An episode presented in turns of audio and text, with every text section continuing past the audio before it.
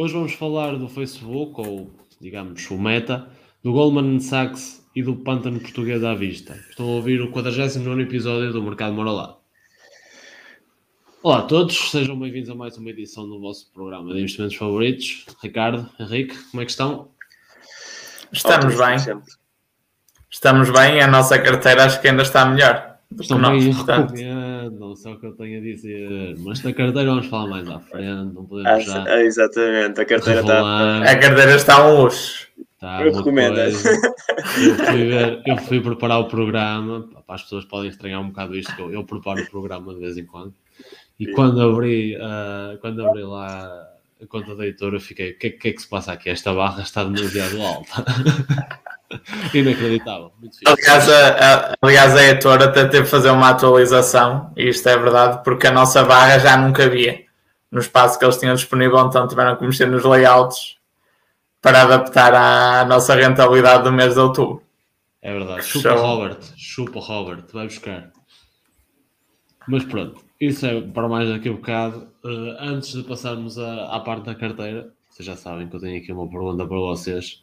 Eu tenho um bocado de medo que vocês comecem a pesquisar estas porcarias, mas vou, vou contar com a vossa boa vontade para este segmento do programa. Sou bastante honesto.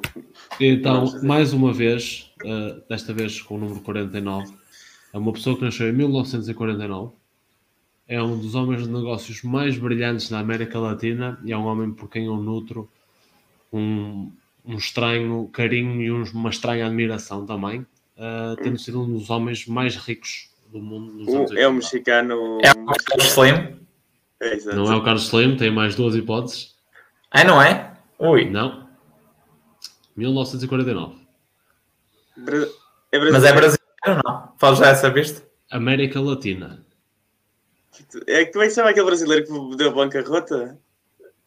Não, não deve ser esse que ele está a falar. Sei lá, este gajo tem uns ídolos esquisitos. Pô, como é que será? Pá, pá, por uma razão, por uma razão da, da, agenda, pá, tem até ao, ao minuto 3 para, para responder, senão vou considerar que perderam. América Latina. América Latina. Grande investidor e foi dos homens mais ricos do não mundo. Não é um investidor, não disse um investidor, disse um empresário. Empresário. Não falei é, investidor. Empresário. Isso é importante. Mano.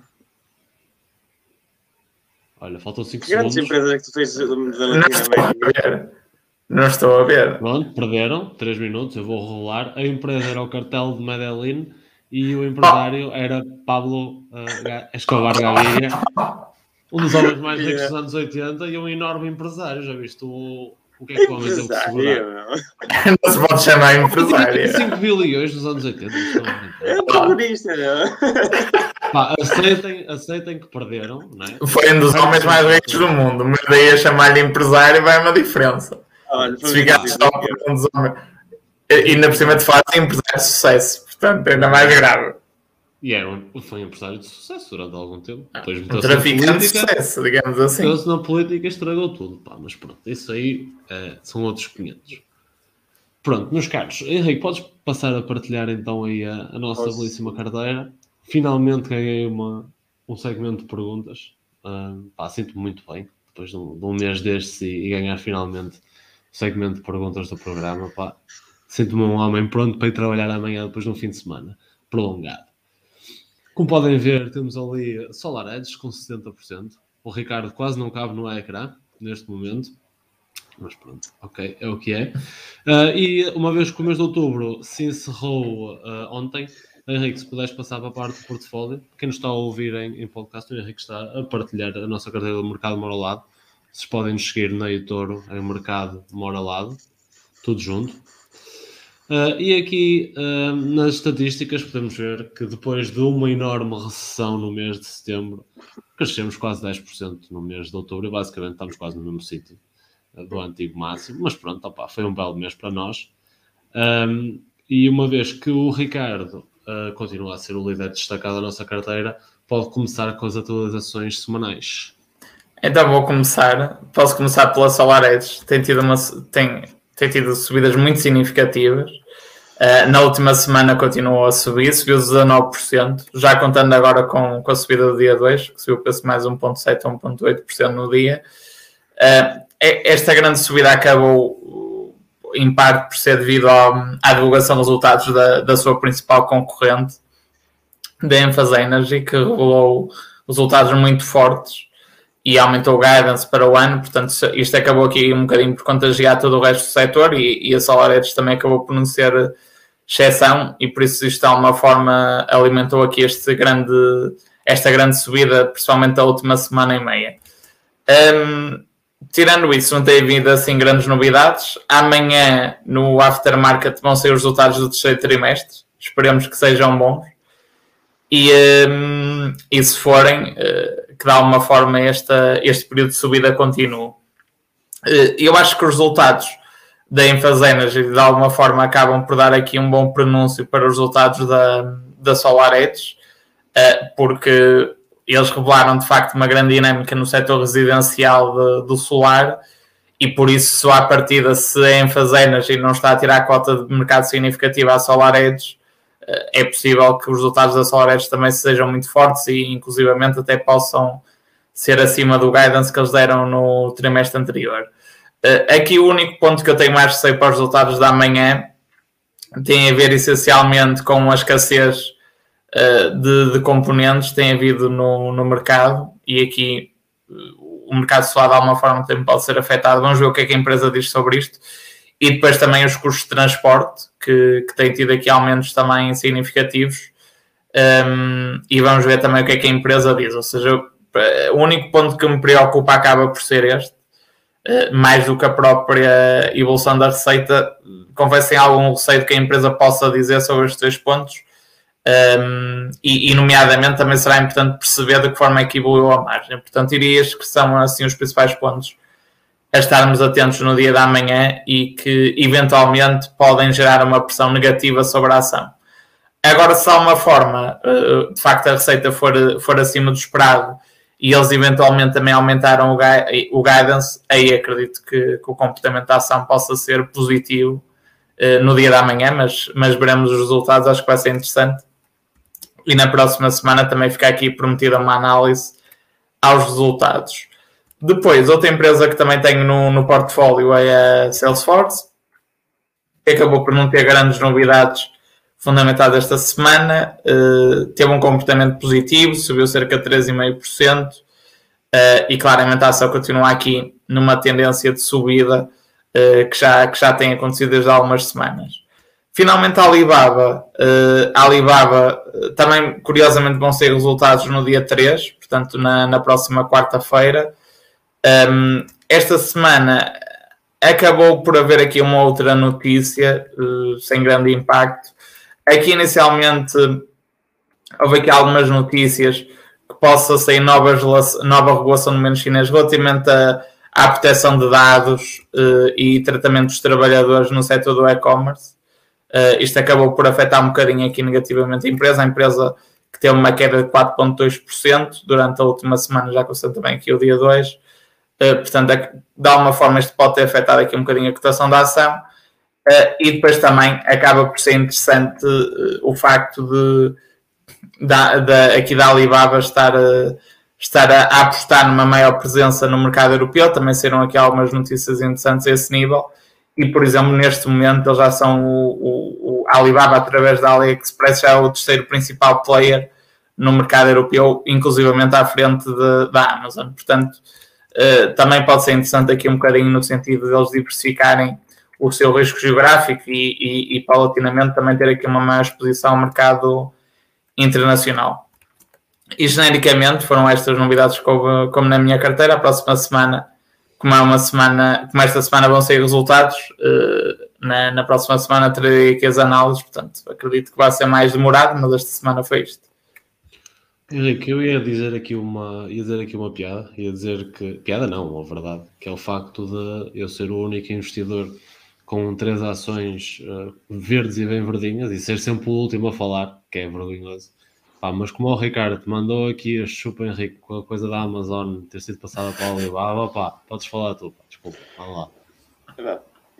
Primeiro é tipo, eh, estou muito desagradado com, com esse comentário do Ricardo. Quer dizer, uma pessoa já está em baixo uh, adia o programa para segunda-feira, que é para ver se consegue escapar de alguma forma a ter que apresentar os resultados da Amazon. E este aqui não, não chega a isto e ainda me espezinha mais um bocadinho. Só para. Era um dos meus possíveis ver a Amazon, mas depois eu tive um bocado de pena de ti e optei por mudar os meus por acaso. Na primeira que vez que... Exato, na primeira vez que os teus versos são as minhas ações, mas pronto. Se calhar aqui é uma competição um bocado mais exagerada. Ah, também podes ter as minhas, o problema é que começa a estar difícil arranjar um verbo nas minhas. Pois, na baba não tinha outra coisa para, que falar. Para te enterrar, velho. Para te enterrar e falar das Pelo amor de Deus, ele tem a baba, meu. E todas as semanas podia trazer essa ação, meu. Né? Ah, mas isso foi uma semana ou outra, portanto. Uma semana ou outra, desde janeiro, meu. Desde janeiro que estamos nisto. é, continuando. Vamos, se calhar, começando pelas outras ações aqui da, da minha carteira. Um, a minha Regeneron, linda Regeneron, a líder das minhas ações, subiu esta semana 10%, 10, 10% quase 11%. Um, esta ação subiu bastante e acho que justo, de forma justa.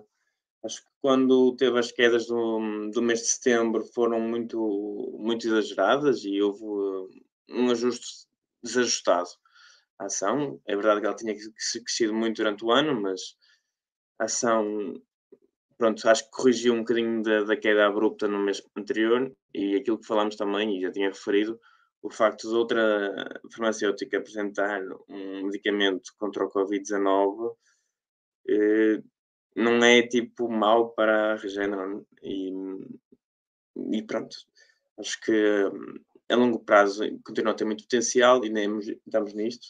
Eh, esta semana, daqui a três dias, saem os resultados, assim para a semana vou debruçar-me mais sobre, sobre a Regeneron e falar mais um bocadinho. Um, se calhar passando para a Micron, que é mais rápido de falar. Esta semana não há grandes notícias, ela sobe uh, também 3%, já, já não está tão feia aqui em baixo, uh, passou de menos 12% para menos quase 9%. Um, aquilo que já referi nas últimas semanas, o potencial ainda acredito que esteja lá no início do próximo ano, este próximo trimestre vai ser difícil ainda, mas durante o decorrer do, do, próximo ano a ação irá subir. Espero, espero não. E, por fim, um, e então, então esperada análise da Amazon. Um, eu se calhar vou parar de partilhar isto, porque eu queria partilhar aqui o press release deles. Um, os resultados da Amazon, eh, é escusado dizer que foram um bocado bastante maus. Um, já, já estão a ver? Sim. Os resultados da Amazon foram bastante maus. Uh, falhou no, no revenue, para as estimativas uh, feitas pelos jornalistas e falhou um, no earnings per share por 2 dólares e tal, uh, das estimativas dos jornalistas também seja, temos top line e bottom line eh, a falhar. Eh, onde é que ocorre o problema? Há uma grande desaceleração de crescimento durante este ano. Isto era aquilo que se esperava e que nós já, já falámos aqui no podcast, que vem do facto de a economia no ano passado e, e tipo o e-commerce ter dado um pulo gigante e as pessoas terem gasto uma grande proporção do, dos seus salários em, em bens, e a, e a consumir bens e a comprar bens todo o tempo no e-commerce, por culpa do confinamento. Durante o decorrer deste ano, vimos uma trend que se virou mais para serviços, com o desconfinamento, e, e essa trend verificou-se sobretudo mais agora neste último trimestre, que foi onde o desconfinamento teve um, em grande escala, sobretudo no grande mercado que é da Amazon, que é os Estados Unidos. Eh, como o Ricardo falou, se calhar posso começar por aqui, já que é o slide que, que estava aqui, não era, não era este o objetivo, não era por aqui que queria começar, mas pronto, podemos começar por aqui. Ehm, as vendas nos Estados Unidos representam 197 mil milhões de, de dólares nos, nos nove meses uh, terminados em setembro, 30. Uh, eh, um crescimento bastante, bastante acentuado até uh, face ao ano, ao ano anterior. Um, e a nível internacional também temos, eh, estamos a crescer bastante, no entanto, temos as despesas, e é isto que vou falar também muito, as despesas aumentar bastante, mais que proporcionalmente, os resultados, os earnings per share, não, tem, não, tão, não são tão agradáveis como seria de esperar. Um, por outro lado, uh, já posso falar aqui da Amazon Web Services, que podemos ver que, face ao ano anterior, para o, para o PQ3, subiu de 11B para 16 mil, 16 mil milhões, o, o que é muito, muito bom. Continuamos a ver aqui taxas de crescimento muito, muito, muito grandes. É líder do mercado e continua um, a solidificar essa posição. Está à frente. Há boas notícias nesta área. Um, há muitos sítios onde vai, a empresa vai expandir, sobretudo a nível internacional, com a, a Arábia Saudita, isso tudo, o potencial na, na cloud na, na, Ásia é muito grande e a Amazon está bem co, colocada para explorar esse potencial. Um, destacar também que o CEO agora era o antigo CEO da Amazon Web Services, ou seja, este cash cow vai continuar a alimentar então o crescimento da Amazon como um todo. Queria então salientar então o seguinte, eh, apesar do revenue ter diminuído um bocado, por aquilo que, nós, que eu falei um bocado, do, da situação pandémica ter mudado e mudado a ideia e, e, e os padrões de consumo no, nos Estados Unidos, não é? é grande influenciador dos resultados da Amazon.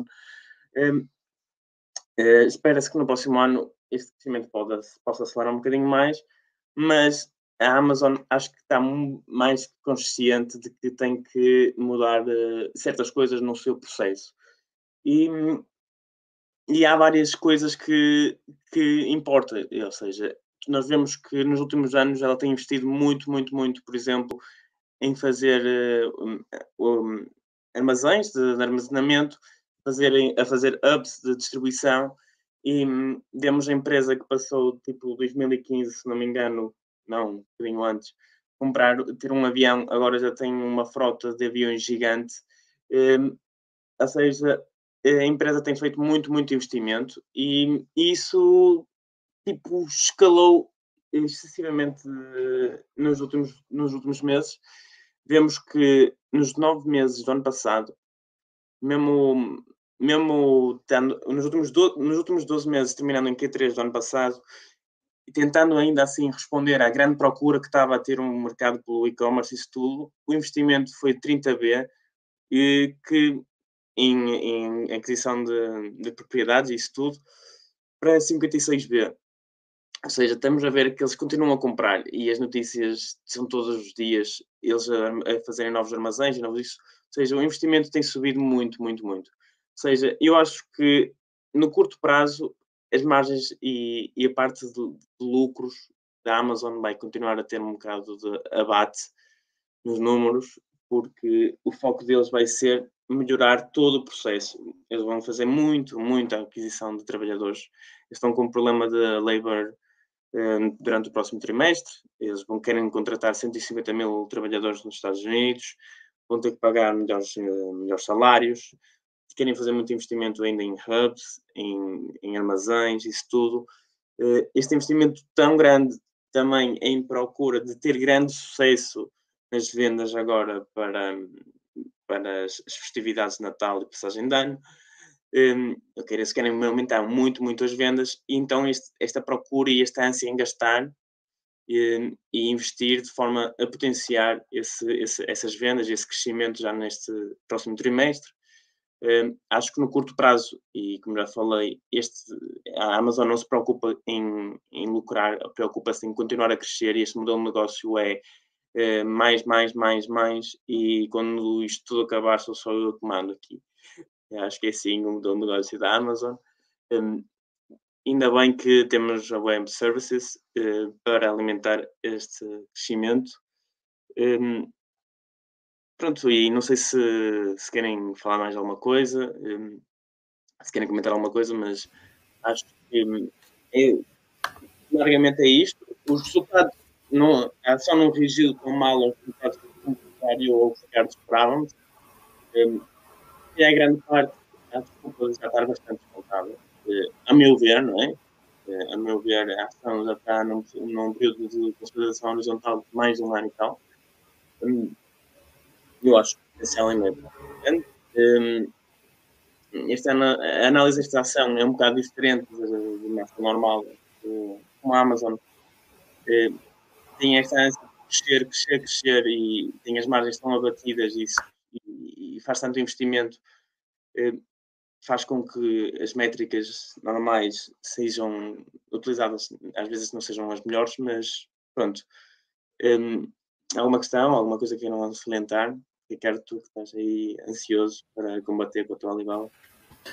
Não, eu só acho que hum, só acho que esses investimentos que tu falaste da Amazon, se calhar a prazo, eh, podem ser importantes para aumentar as margens no e-commerce. Ou seja, trazer daqui alguma eficiência cá no processo de, de distribuição deles, não sei, porque eu acho que vai haver pressão do lado dos custos com o pessoal.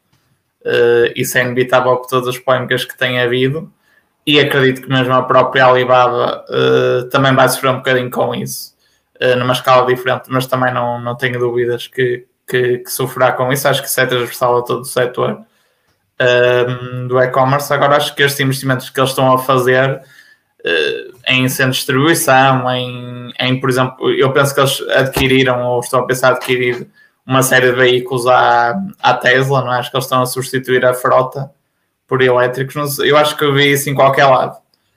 Uh, já não me recordo. Eu não li isso, mas duvido que seja a Tesla. Eu, ainda por cima, se eles estão a investir dinheiro noutra área. Uh, eu vi qualquer coisa.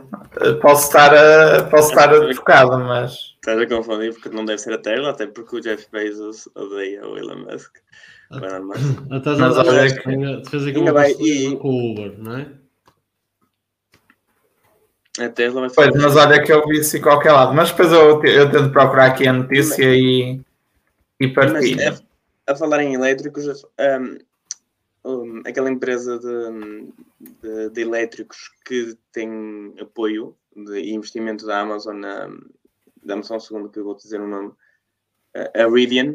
Ah, sim, sim, sim, sim, que também eles querem cotar em bolsa, sim. Exato, pode fazer um IPO, pode ser aqui uma, uma entrada de um crescimento de, bom para e uma boa cotização para a Amazon, desbloquear algum valor.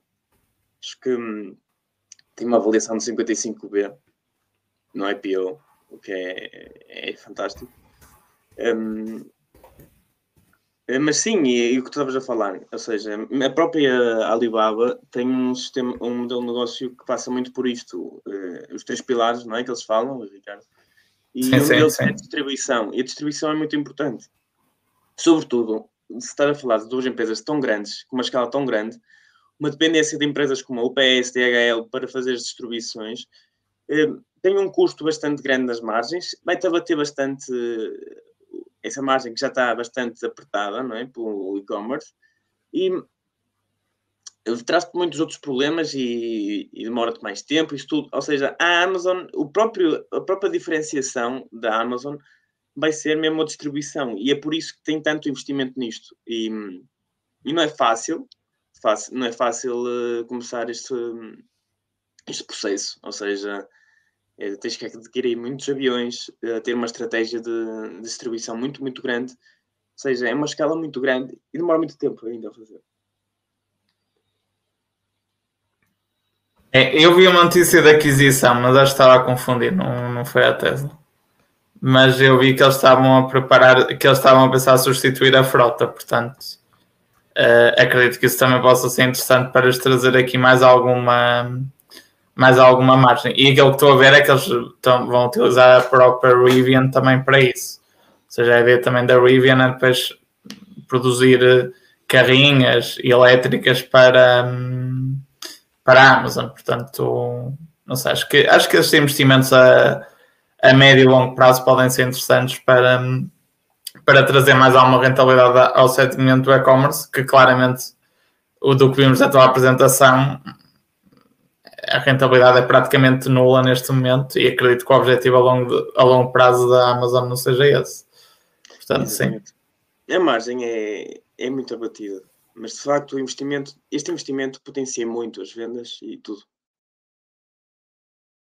Não nos podemos esquecer que eh, essa margem é, extremamente é batida também porque dentro da parte da dentro da parte da, da venda de retalho online está muito investimento, ou seja, se aquele investimento não fosse feito, a margem era maior.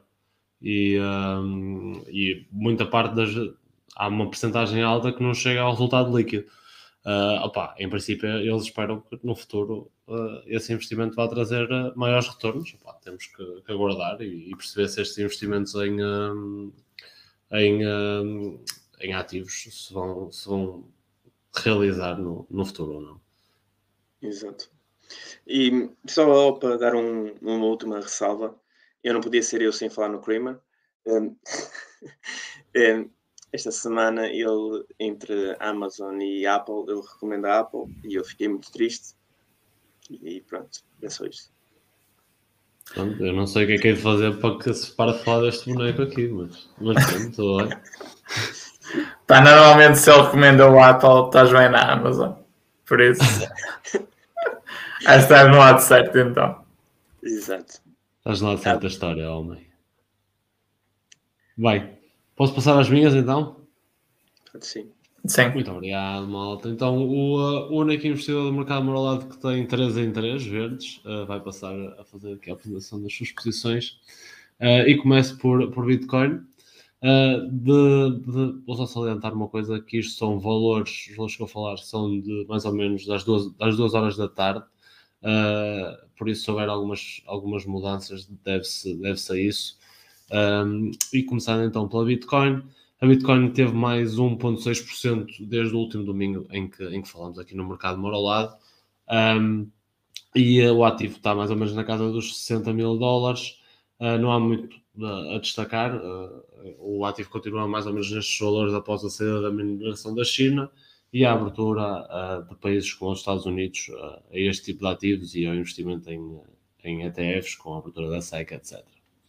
Um, mas há uma coisa aqui que eu queria falar, que era, se não há aqui muito a dizer na, na Bitcoin, houve muito a falar sobre a, sobre a escalada de uma moeda que eu admito, não conheço basicamente nada, uh, só sei que nasceu para rivalizar com a, com a Dogecoin, que é a Shiba Inu, e o que, ao, ao que parece, esta, esta moeda teve uma subida vertiginosa nos últimos tempos, um, e há e há muita gente que fala sobre o facto de, e ouço muito esta narrativa, de se dizer que se isto chegar a um cêntimo, o pessoal vai ficar muito rico. E eu queria um bocadinho desmistificar isto, porque fazendo contas, esta tal Shiba Inu, uh, que na minha opinião uh, é uma moeda alternativa que não, não terá grande futuro, um, está neste momento cotada a 0.00007 dólares. E isto significa um market cap de 40 bilhões de dólares. Ou seja, há 40 bilhões de dólares, é quando a moeda está nesta avaliação, em Shiba Inu, que é basicamente um meme. Há 40 bilhões de dólares num meme. Um, e para terem uma ideia ainda mais uh, real, isto são 20 Corsairs, que é uma empresa bacana, uh, que faz dinheiro a sério com uma avaliação razoável. E isto para chegar a um cêntimo, que era onde eu queria chegar, um, esta avaliação de 40 bilhões de dólares tem que se multiplicar por 142 vezes. Ou seja, estamos a falar de 5,7 trilhões de dólares. Mais uma vez eu digo, por um meme. E portanto, uh, o que eu queria alertar aqui era: opa, não liguem a estas histórias de uh, se isto chegar a um cêntimo vamos ficar muito ricos. Opa, aquilo não vai. Se aquilo chegar a um cêntimo, eu como um poio uh, de cocó em direto no mercado lado. Fico desde já aqui, fica desde já aqui prometido, ok? Podem fazer um screenshot. Ah pá, tu não subestimos o mercado, como não subestimos. trilhões, é não subestimos a estupidez humana, vê lá. Como? Como? Eu acho que é impossível, mas eu não, mas eu não arriscava a fazer uma aposta dessa. Aquilo é inútil, aquilo é inútil, é impossível, é impossível. Não, sim, sim. não há possibilidade. Tipo, aquilo é um meme, mas, mas atenção que a estupidez humana às vezes não tem limites. Portanto... Tá, pá. Eu como um poio. Se a estupidez humana chegar aí, eu como um poio, está prometido. Uh, e pá, era só um, um, alerta que eu queria dar aqui, que era, opá, não se deixem levar por isto. É pá, se chegar um cêntimo, querem ter exposição a, a criptomoedas, pá, na minha opinião, Bitcoin e Ethereum são os go-to coins. Um, pá, se não querem ter, se não querem ter moedas, olhem para empresas que lucram com moeda, com criptomoedas, como por exemplo a Coinbase ou a Voyager, que são, são basicamente corretoras e que tanto lucram tendo uh, uh, quando as criptomoedas estão em cima como para baixo, elas acima de tudo lucram com volatilidade. Uh, pá, optem por aqui se preferem ter equity em empresas, ah, pá, esqueçam essas maluqueiras de chegar a, a um cêntimo. Um, pá, e se não quiserem ter nada a ver com, com criptomoedas, pá, não tenham. Há montes de, de investimentos por aí bons para se fazer. Uh, só quero é que mesmo não se deixem iludir por, por falsas promessas. Uh, depois, passando à próxima posição, a minha HP. A HP estava basicamente no mesmo sítio à tarde quando a vi. Um, pá, mantém base, os ganhos da semana passada, sem grandes novidades, uh, depois de ter subido bastante o outlook para, para o próximo ano. A minha outra posição individual, a Dropbox, também estava mais ou menos no mesmo sítio. Não vou alargar aqui muito, porque os resultados saem no dia 4 de novembro. Uh, por isso, para a semana também vamos ter aqui resultados da Dropbox a serem esmiuçados até o, até ao, nosso sufrágio era, era o gato, era o Ricardo Espereira, não era? Vão ser esmiuçados até ao tutano, já cheguei lá. Uh, por fim, posso também abordar aqui as nossas duas posições conjuntas. A primeira é está tudo chefe, e aqui há coisas a destacar. A primeira é que uh, teremos resultados na próxima, na próxima semana, uh, de quarta a 8, no dia 10. Um, e, um, e, o crescimento de 3% desta semana da ação, na minha opinião, teve a ver com uma compra interessante. Foi o facto da Tattoo Chef ter adquirido um, uma, uma empresa chamada Abelmont Confections. Isto é uma empresa privada que faz barras nutricionais e esta aquisição foi feita por 18 milhões de dólares e isto foi dividido entre dinheiro e ações. Uh, basicamente, a, a Tattoo Chef ofereceu uma parte em ações e usou uh, boa parte do dinheiro que tinham, boa parte não, usou uh, algum do dinheiro que tinham uh, no balanço, que eram cerca de 140 milhões à data do último relatório divulgado. Isto, na minha opinião, é porreiro, permite-lhes adquirir uma, uma fábrica que já está totalmente funcional, que tem muita mão de obra já pronta a trabalhar e especializada em, em barras. Um, e com isso eles vão conseguir atacar este mercado com a marca Tattoo Chef um, onde neste momento ainda não têm presença e que se estima ser um mercado de cerca de 10 bilhões de dólares anuais para barras de origem vegetal. Um, pá, para além disso, a empresa no comunicado ainda diz que, que, espera que isto faça crescer as vendas em cerca de 100 milhões, uh, 100 milhões anuais uh, já dentro de dois anos. Uh, por isso, opa, acho, que foi, acho que foi aqui um negócio interessante uh, e estou com curiosidade para ver os resultados na próxima semana, sabendo mesmo assim que, que esta aquisição não vai entrar para, para a próxima semana. Não sei se vocês querem dizer alguma coisa em relação ao Tattoo Chef ou se posso passar para o Corsair. Uh, por mim, podes passar. Eu, eu, sei que sou brilhante, mas obrigado, moda. Passado então à, à Corsair. Uh, basicamente estou no mesmo sítio uh, da semana passada. Uh, a grande novidade, sem dúvida, virá amanhã. amanhã teremos a apresentação dos resultados da empresa. Os analistas estão à espera de 25 cêntimos de resultado por ação e 391 milhões de receitas. vamos aguardar, mas desde já acho que todos nós não temos grandes expectativas, uma vez que a própria empresa já nos disse em, em comunicado para não esperar eh, grande coisa do, dos resultados que aí vêm. E no geral, uh, é isto que se passa na nossa, na nossa carteira, que teve um mês de outubro brilhante e agora é começar a, a trabalhar para que tenhamos também um bom novembro e quem sabe se um dia nos tornamos uns, uns investidores de topo recomendados pelo leitor, eu acredito que temos potencial para isso. Tenho só também dizer que é um gosto investir com vocês, malta. E também, se calhar, já se nota que eu estou a fazer isto um bocado bêbado porque eu vim do camarote do Braga e estou um bocado tocado. Mas estou um bocado alegre só. Ao menos valeu pelo 3-0. Valeu pelo 3-0. Foi giro. Foi Ao menos valeu, valeu por aí. Esperamos que na Liga Europa também, também ganhe. É em casa, não é? Com o Ludogorets. É na quinta-feira. Ah, partida. Será mais uma vitória. Não poderei, não poderei ir porque vamos ter formação. Infelizmente. Mas pronto, uh, passando à próxima, uh, à próxima fase do programa, um, pá, acho que vou começar aqui pela partilha do, do Bruno Cruz, que já nos passou aqui o, o bull e, e ver da semana dele.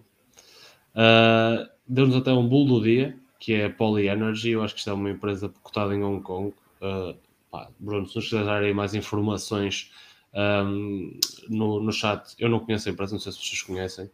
Também não. Pá, por isso não tenho aqui grande, grande coisa a adiantar. Ele fala também, o Bruno, aqui do bull da semana a ser a Tesla. Uh, acredito que isto tem a ver com, com, uma notícia que saiu do facto da, da Hertz querer duplicar, o, uh, duplicar as encomendas à Tesla para servir uh, a Uber no, no, para, por causa de ter pessoal a, a guiar os carros na, na, plataforma da Uber. acredito que seja isso e acho que foi por isso também que a Tesla hoje voou mais uma vez em bolsa e faz de nós um bocado parvos, porque sempre dissemos que não precisamos da avaliação e ela continua a subir. Mas pronto, opa, faz parte disso. Quanto houver, opa, o Bruno fala aqui de um canal Gajo do Fire, não sei o que é que ele está a falar, que não tem vídeos há meses. Uh, não sei, Bruno, não sei quem é este indivíduo. Agora, se a falar a sério, esse é o meu, o meu canal pessoal que tem estado parado porque de facto tive, tive aqui uh, outros, outros projetos que se iniciaram só que caso vocês não saibam, eu sou também, eh, para além de fazer aqui o mercado moralado, tenho outro hobby uh, fora da minha vida profissional, que é ser árbitro de futebol, que me ocupa bastante tempo, e com os treinos e, e os testes não, não foi de facto capaz, não fui capaz de, de, dar continuidade ao mercado e ao meu canal pessoal, preferi continuar aqui a 100%, a, a 100 no mercado, mas acredito que, que com o, o passar de mudar de ano, vou conseguir se calhar dar, dar um bocadinho de atenção de novo ao meu canal porque vou, vou, ter também algumas coisas a resolver na minha vida e acho que vou ter mais tempo para, para isso. Pá, Bruno, é bom ouvir que com gajos também é, é sentido saudades não é? Do, do, nosso trabalho, por isso obrigado por, por esse bear que na verdade até é bastante caloroso. Um, e sendo assim, Uh, se calhar passo ao nosso último classificado para começar com os nossos Bulls e Bears da semana, um, que é o Ricardo. Por isso, Ricardo, podes começar então com, com os teus temas. Então, uh, o, eu vou começar pelo Bear, depois eu vou acabar aqui por ser uma análise conjunta com o Henrique do, do Goldman Sachs, uh, que se calhar depois falamos mais à frente. O, o meu Bear vai ser a situação no, no CDS, uh, que é um tema mais político. Uh, e de facto é assustador o estado que chegou àquele partido.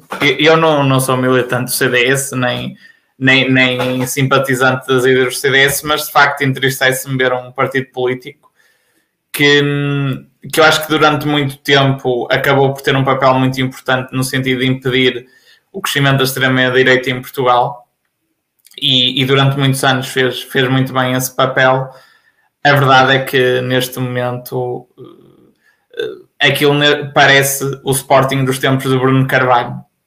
Acho que estamos numa situação muito semelhante. Eu, eu ouvi um comentador dizer isso e de facto eh, concordei totalmente. Aquilo parece o Sporting do tempo de Bruno Carvalho. Eh, claramente tem um líder que está agarrado ao poder. e depois, quando vemos os principais quadros do, do CDS a, a desfiliarem-se, de facto, mostra que muita coisa está mal e acho que provavelmente uh, podemos estar aqui a assistir uh, ao fim do, do CDS, mais dia menos dia. Acredito que se calhar muitos quadros deles uh, possam passar talvez para a iniciativa liberal, não sei.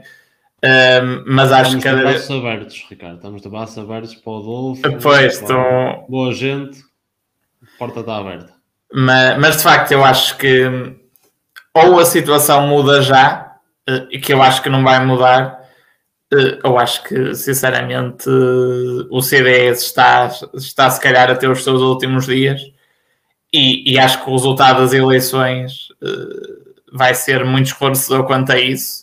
Eu acho que eles neste momento têm 4 ou 5 deputados. Acredito que se calhar nas próximas eleições, se tiverem dois deputados, já não será mal. Portanto, acho é com alguma tristeza que vejo, que vejo isto de alguma forma, porque acaba por ser um partido histórico em Portugal e, e de facto ver o partido a desfazer-se completamente uh, acho que é sempre um motivo de tristeza e preocupação e também demonstra uh, o quanto a nossa classe política é fraca, porque uh, eu sei que o Chicão é mal demais e, e, apesar de tudo nos outros partidos não, não parece haver um líder tão mau. Mas, mas de facto é, é muito preocupante como uma pessoa pode, uma pessoa, um grupo de pessoas que estão agarradas ao tacho, não é? Nitidamente, querem ali um lugarzinho deputado, eventualmente, se calhar em coligação com o PSC, porque acho que se forem sozinhos a votos, duvido que sejam eleitos. Um, mas de facto é, acaba por ser aqui uma notícia triste um, e que de alguma forma também pode ser aqui mais uma porta para o crescimento Chega, um, que acho que é isso que, que não queremos, mas, mas infelizmente pode vir a acontecer. E é esse o meu ver. Quanto ao Goldman Sachs. Deixa só dizer uma coisa, Ricardo. Sim, sim, força, força. Sobre isto, que era. Pá, foi o Ricardo Espera que disse isto, não sei onde, na verdade, mas ele estava a falar deste CDS e disse que o CDS era um, sempre foi um partido um bocado estranho. E sempre foi um partido que, que, que era quase como se as pessoas procurassem botas vermelhas, mas uh, ninguém vendia botas vermelhas. O CDS vendia botas tipo Bordeaux. Então as pessoas compravam as botas do CDS por causa disso. Mas a partir do momento que começou a aparecer botas, uh, botas vermelhas, que é, acho eu, agora o CDS juntava que Juntava conservadores, liberais, uh, juntava pá, aquela ala mais de direita, mais se calhar conservadora, digamos assim, sim, sim. barra populista, uh, lei de direita. Um, e agora tens um partido que te faz a parte mais populista, que é o Chega, não é? Uh, pá, não, não, vou chamar aquele conservador, mas vou chamar populista. E tens, e tens os liberais, portanto, quem vota liberal é a iniciativa liberal, esvazia o CDS. Quem, vai, quem quer votar numa solução mais, digamos, alternativa de direita, vota Chega. E isso causa desespero dentro do partido e, e levou lá o, o Chicão lá, para cima e o homem está a desfazer aquilo tudo. E, uh, e só dizer que gostou muito ver, ver o Paulo Portas ontem a chorar na TVI, ontem não, no sábado. O Paulo Portas chorou a falar disso. Sim, sim. E uh, pá, o Paulo Portas pode ter muitos defeitos, mas foi um dos, um dos políticos que me fez gostar de, de política e, e, de, e, de, seguir uh, o circo político. Uh, e, e, trabalhou muito naquilo. E é um bocado triste ver a situação em que isto está. Pá, mas o CDS tornou-se um partido sem. Uh, sim, eu, eu acho que está vazio politicamente. Sim, sim, eu acho que é eu, eu percebo o que estás a dizer, de facto, isso acabou por esvaziar um bocado o CDS, mas também acho que esse esvaziamento também surge do facto uh, do CDS estar fraco desde há alguns anos. E, e, eu acho que houve sempre um problema uh, no CDS que é o CDS sem o Paulo Portas eleitoralmente, eleitoralmente sempre valeu pouco. E uh, nós, em nenhumas relativas, tivemos o CDS como os resultados sem o Paulo Portas uh, a líder. E, e, e, acho que de facto o, o CDS te, sempre teve essa grande dependência do, uh, do Paulo Portas. A questão é que eu acho que o CDS, desde há alguns anos para cá, não tem tido um programa. Se calhar, acho que o CDS devia ter modernizado, se calhar apresentar aqui um programa eleitoral mais inovador. Acho que isso nunca aconteceu e agora, claramente, não sai uma ideia do CDS, não é? Eu nunca ouvi o Chicão a, com uma ideia para o país. Ou seja, ouvi o Chicão a, a fazer um. a criticar, a criticar, a fazer umas parboices. Ser um boneco. E foi isso, lá está. Eu acho que o CDS, eu acho que o CDS tem, tem pessoas capazes para construir um bom programa e para ter. Tinha, não é? Agora perdeu o Adolfo Mesquita Nunes, que embora não concorde com a sua ideologia, acho que é uma pessoa muito. Um, é aquilo que o, que o Paulo Portas disse é verdade, acho que é um, um dos grandes pensadores da, da direita em Portugal, sem dúvida nenhuma. E eu mesmo não, não concordo, não gosto muito de ouvir o comentário que ele costuma fazer com a Mariana Mortágua, penso eu. Um, ou seja, o CDS tem pessoas válidas, mas claramente esta direção do CDS também não as quis aproveitar. Uh, quis secar toda a sua volta para poderem fazer o que quisessem e bem entendessem. E, e acho que isso também acabou por. Por ajudar esta crise do CDS. Obviamente que o CDS, de facto, que o Chega com a iniciativa liberal teria sempre a tarefa mais complicada, mas acho que apesar de tudo era possível ter, ter uma votação melhor nas relativas. Não digo ter 8 ou 9% como já temos, mas cá ter 5 ou 6% seria possível mesmo neste cenário. E assim, se calhar nem 2% vai ter, não é? Por isso acho que é, é sintomático do, do estado de coisas. Acho que o, a eleição do Chicão foi um delírio, foi um desespero. Acho que as pessoas agarraram-se ali àquele efeito novidade, opa, é um tipo novo, vamos ver se muda, mas, mas o Chicão claramente além de não ter ideias para o país, também parece um tipo sair do século XIX, por isso acho que não, não se pode esperar nada de bom dele. É, ele está cada vez mais a, a fazer lembrar o, o Joffrey de Game of Thrones.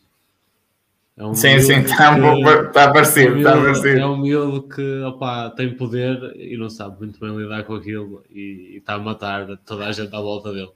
Por isso é, é um pouco por aí. Mas bom, bom ponto, Ricardo. Partilho do, da tua mágoa. Bem, o meu bolo, se calhar depois quando o Henrique falar, depois se calhar falamos, uh, para não estar cá já a antecipar o Goldman Sachs. Não, mas podemos começar já. Podemos? Pronto. Começo, começo eu, começas tu? Sim, podes começar tu. Depois eu também vou é, falando. Pronto, é só para as pessoas verem que eles combinam coisas nas minhas costas. E é isso eu sou excluído, mas opa, continuem a vossa. Olha, não tivesse em trabalho, senão se não tivesse sentado a trabalho. Exatamente.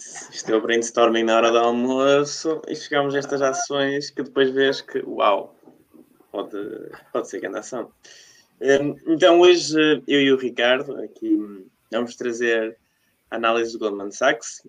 Este menino adora analisar uh, bancos e não há mais, o banco mais banco de todos que é o Goldman Sachs, aquele que representa e é o símbolo do, do Wall Street um, este banco um, americano, um, ao longo da história, foi sempre associado com investimentos em bolsa.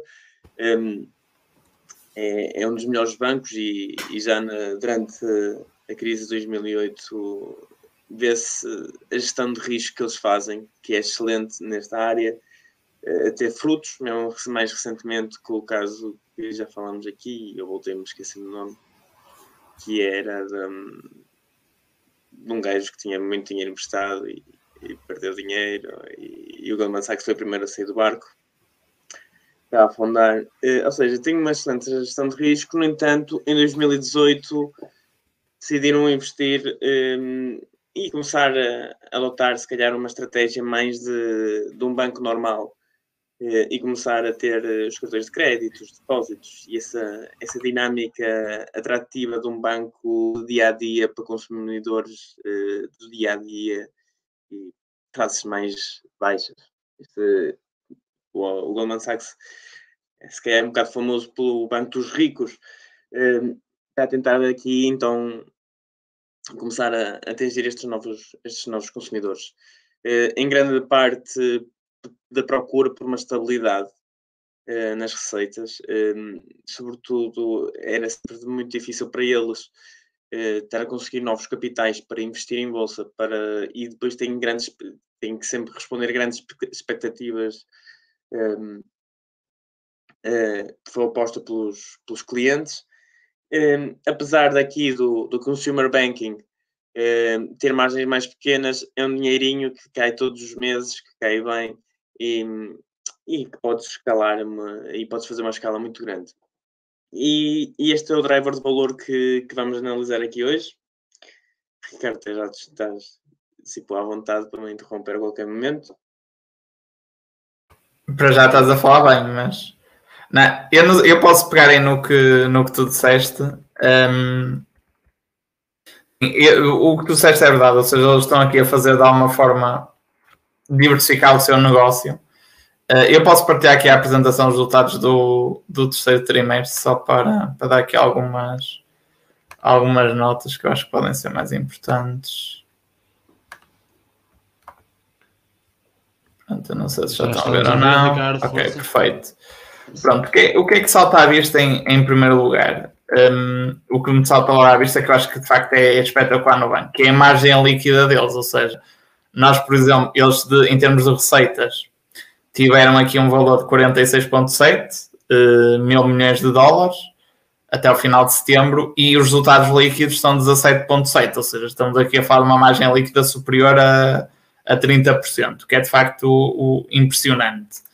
Uh, isto depois tem muito a ver com o próprio segmento que eles estão, ou seja, eles são um banco eh, claramente uh, dedicada à área da, da, banca de investimento e também da gestão de, de, fortunas, como nós podemos ver aqui. Ou seja, eles têm aqui um grande enfoque nestas, nestas duas áreas, ou seja, acaba por ser um banco diferente, uh, se calhar, da, da, própria estrutura de bancos europeus, que é mais assente no, modelo tradicional de, de concessão de, de, empréstimos.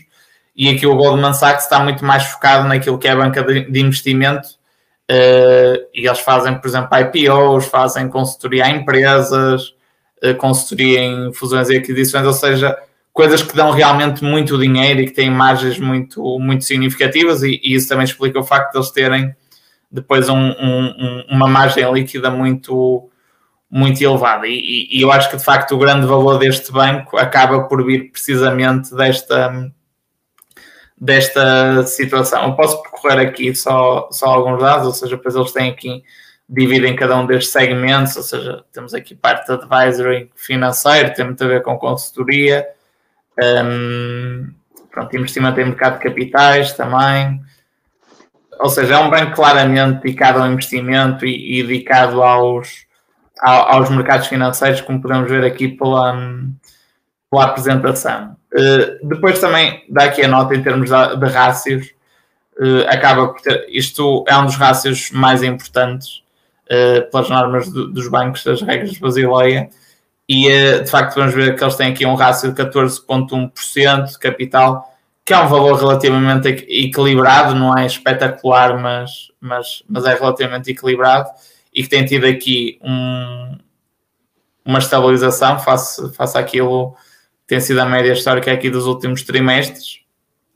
Por isso, a minha opinião aqui um bocadinho sobre este banco é o negócio deles, de facto, é muito diferente da banca europeia e eu acho que isso explica o facto dos bancos europeus, dos bancos norte-americanos terem depois performance em bolsa muito melhores do que a banca europeia nos últimos tempos Agora, eh, para longo prazo, eu acho que pode ser uma aposta muito interessante, eh, porque de facto é um banco que, que neste momento, em termos de, de avaliação, não está muito caro. Por exemplo, aqui o, o, o, o PE ratio está aqui na casa das 11 vezes, o que é relativamente conservador, e mesmo quando comparamos com as médias históricas do banco, está mais ou menos em linha com, com esses valores, ou seja, a cotação do banco tem, tem crescido muito nos últimos 12 meses.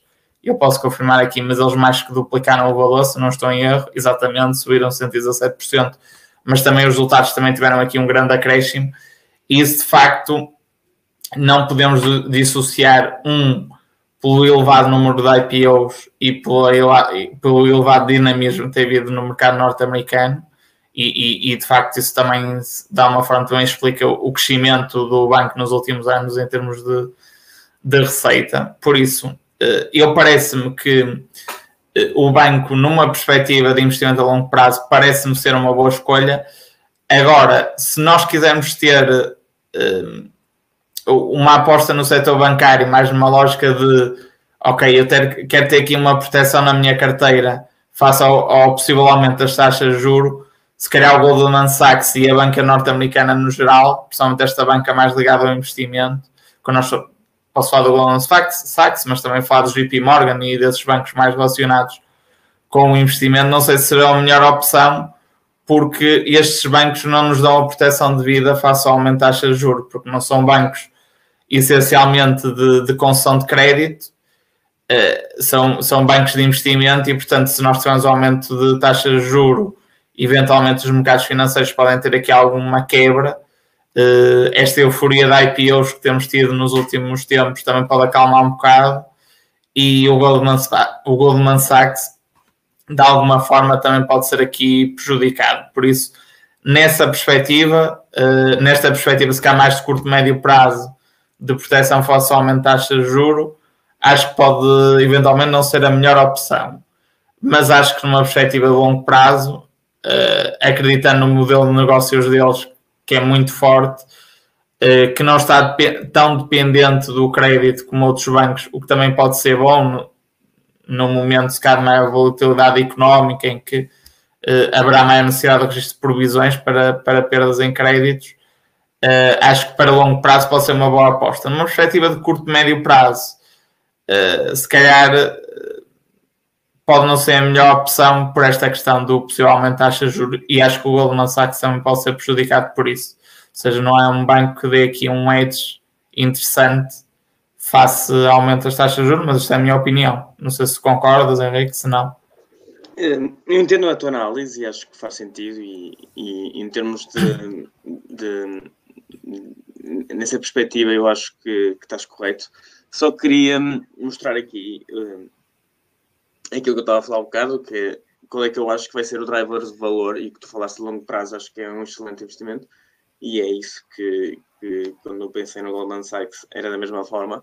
Os, os ouvintes que seguem se calhar o canal mais assiduamente sabem muito bem que eu tenho a SoFi e, by the way, hoje de 12%, 13%, eh, grande investimento. Pena que não foi no mercado maior ao lado, porque senão não adianta, na, na carteira pessoal não fica bonito. Um, um, eu adoro este fintech e acho que o futuro acaba por ser um, este banco no telemóvel, este banco, o banco acessível e fácil, com margens muito boas e acho que as parcerias que o Goldman Sachs tem e, e, e, este driver também de grande crescimento que também teve no último ano, mas também não, atenção, grande, grande parte também dos revenues vem do que o, Ricardo falou, sobretudo o número de IPOs que, que tem havido no, no, mercado americano tem sido muito grande, eh, eles têm tido bastante, têm bastante proveitos eh, a nível dos investimentos que têm feito, no entanto, uh, acho que aquilo que eu falei há bocado, ou seja, aquilo de se tornar pouco a pouco mais semelhante a um banco normal, um banco tradicional tipo europeu, ou seja, um, este, este driver de valor pode, pode ser uma grande ajuda. Temos aqui um banco, então, como o Ricardo falou, que tem muitos segmentos de mercado, todos com um peso significativo, ou seja, se perdes num lado, podes ir buscar no outro este banco é mais do que famoso de ser excelente em tudo o que faz. No entanto, vou então salientar aqui aquilo que eu acho que então o potencial. Uh, atenção, que esta apresentação que eu estou a apresentar para os ouvintes uh, do Spotify, estou a apresentar uma apresentação que eles fizeram de janeiro deste ano, ou seja, um bocado outdated, mas tipo é o único que consegui, onde eles apresentam números de, sobre, sobre este investimento do consumidor este, houve, isto foi dado no, no, no, Investors Day, acho que vai ser agora em janeiro, daqui a dois meses. Acho que para quem é menos ansioso pode esperar por lá para ver estes números melhor, entender o investimento. Mas o, o que eu saliento aqui é o crescimento que vai ter a longo prazo. Eh, este Marcos, eh, que é, que é o banco e a aplicação mobile do banco e que dá credit loans, eh, dá car, uh, cartões de crédito, dá, dá para fazer depósitos, etc. E exatamente ao, o serviço, é exatamente o serviço que serve uh, a SoFi, é uma empresa que eu vejo muito potencial, uh, só que por trás não está uma SoFi, que é uma empresa pequenina, está a Goldman Sachs, que é um dos melhores bancos de, de todos os tempos, a nível de investimentos, e tens o apoio de parcerias como a Apple, ou seja, os novos cartões de crédito que, que podes tirar nos Estados Unidos e em Portugal ainda não se faz, mas não se pode, mas tipo nos Estados Unidos quando abres, compras um iPhone novo, vais ao Apple Pay, vais à tua carteira, podes uh, inscrever, fazer em poucos minutos uh, conseguir um cartão de crédito. Esse cartão de crédito uh, tem o, o, o banco que, está por trás dele é o Goldman Sachs. Hum, e acho que o potencial de crescimento a nível mundial, e, e atenção, os iPhones são uma escala gigante, um, acho que este potencial acho que é o que tem, se calhar o mercado tem visto eh, e tem esta valorização que o Ricardo falou de 106% no, no, no último ano, e acho que vai ser o driver de valor para, para o futuro. E atenção, eu com o, que o Ricardo disse, de, e se calhar em proteção para. Isto é de, longe ainda um, um banco como os outros. Um, é bastante diferente. Atenção que isto é ainda num futuro uh, e acho que tem muito potencial. Um, a meu ver, eu acho que estou a ponderar um, entre analisar entre SoFi e isto. Os ouvintes sabem que eu adoro FinTech. Goldman Sachs é, é incrível, acho eu. O, Ricardo, o próprio Ricardo falou, para o crescimento que tem e, e para o potencial que eu acho que tem, eh, a ação neste momento, apesar deste crescimento todo, não está com uma cotação que se possa dizer eh, exagerada, acho eu. Sim, também não, não acho que esteja, que esteja esticado, longe disso, apesar deste, deste grande crescimento. Agora, eh, eventualmente, mas isso é, é difícil saber se vai acontecer ou não. Acho que para longo prazo é uma grande aposta. Agora, se cá no curto médio prazo, uh, se. Isto depois são todos cenários, depende muito, não é? mas se houver aqui uma subida de taxa de juros no início do próximo ano, se calhar o banco pode se ressentir um bocadinho. Um, e se calhar, numa perspectiva, falo por exemplo da minha carteira pessoal, se calhar neste momento para mim faz mais sentido ter um banco um, com um tipo de negócio diferente para me proteger face a esse possível aumento do que o Goldman Sachs neste momento, mas eu acho que para longo prazo, naquilo que é a banca, acho que o Goldman Sachs é das melhores apostas, se não mesmo a melhor aposta que, que se pode fazer. Ricardo, este é o que eu acho. Aproveitando aí a tua a deixa que, que deixaste das, da possível subida da taxa de juros, faço-te a pergunta que o, que o Bruno fez e a ti também, Henrique. Uh, acham que a subida da taxa de juros, uh, de juros é inevitável? Uh, eu acho que no, nos Estados Unidos acredito que essa subida da taxa de juro se possa materializar já no, durante o próximo ano. Um, acredito. Na Europa, um, eu acho que para já parece-me que ainda estamos longe de, dessa, dessa situação de subida. Ou seja, na Europa nós já estamos com taxas com taxas zero há vários anos, pelo menos há 7 ou 8 anos, penso eu. Eh, e nos Estados Unidos, nós no pré-Covid já estamos com taxas ali perto de 2%, as taxas diretórias. Portanto, eu acho que um, ehm, nos Estados Unidos eu acho que vai haver esse aumento, mais dia menos dia. Uh, na Europa eu acho que eventualmente pode ser mais complicado, porque eu acho que há uma maior preocupação com a dívida pública que não há nos Estados Unidos.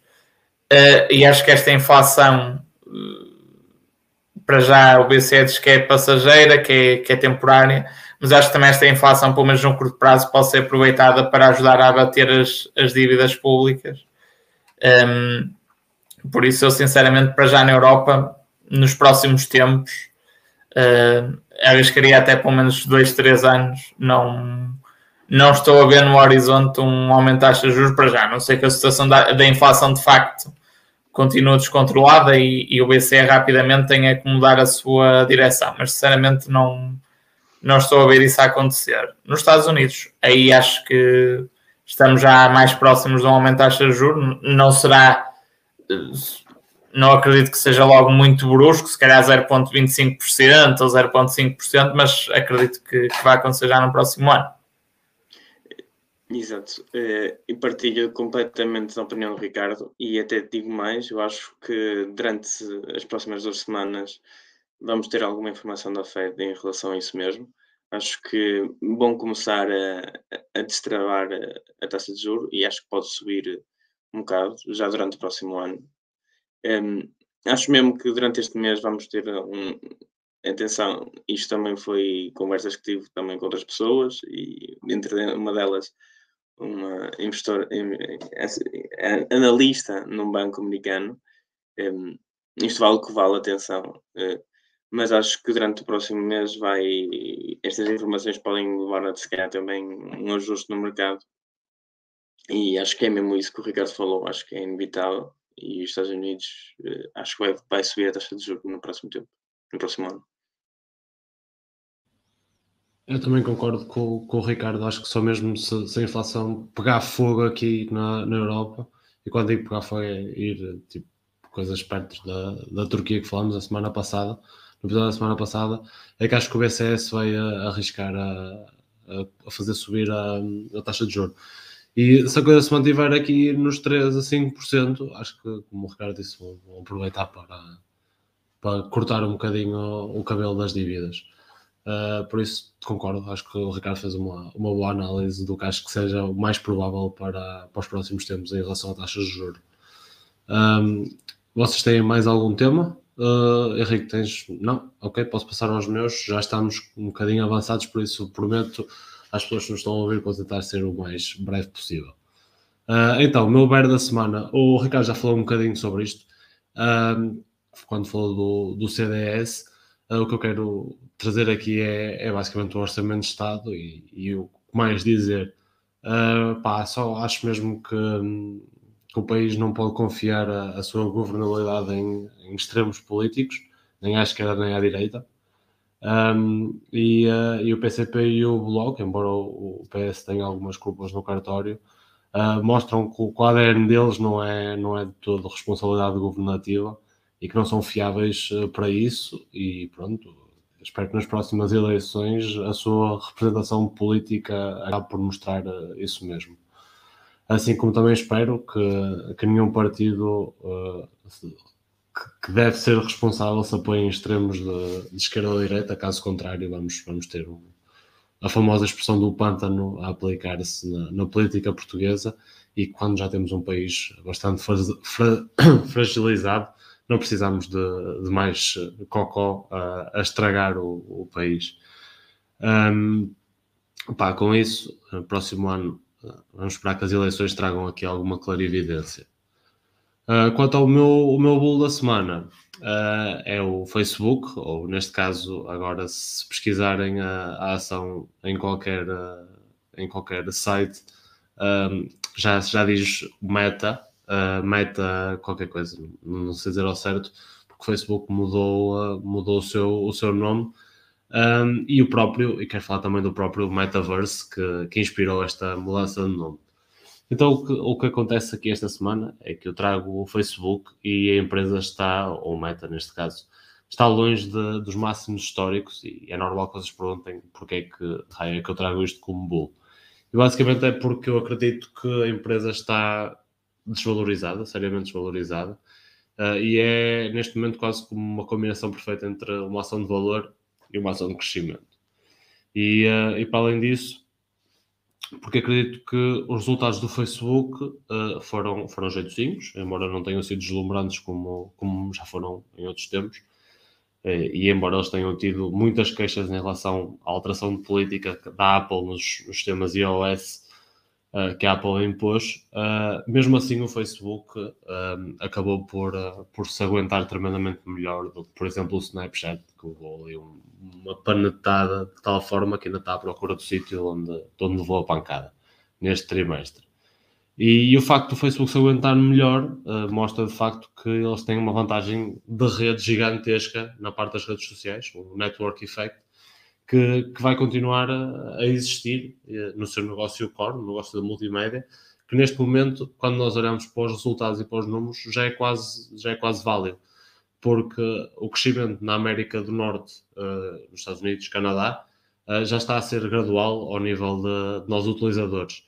E a mesma coisa acontece na Europa. E, e na Europa e, no, uh, e na América do Norte, é onde a receita por consumidor é, é mesmo muito boa, é muito, muito jeitosa.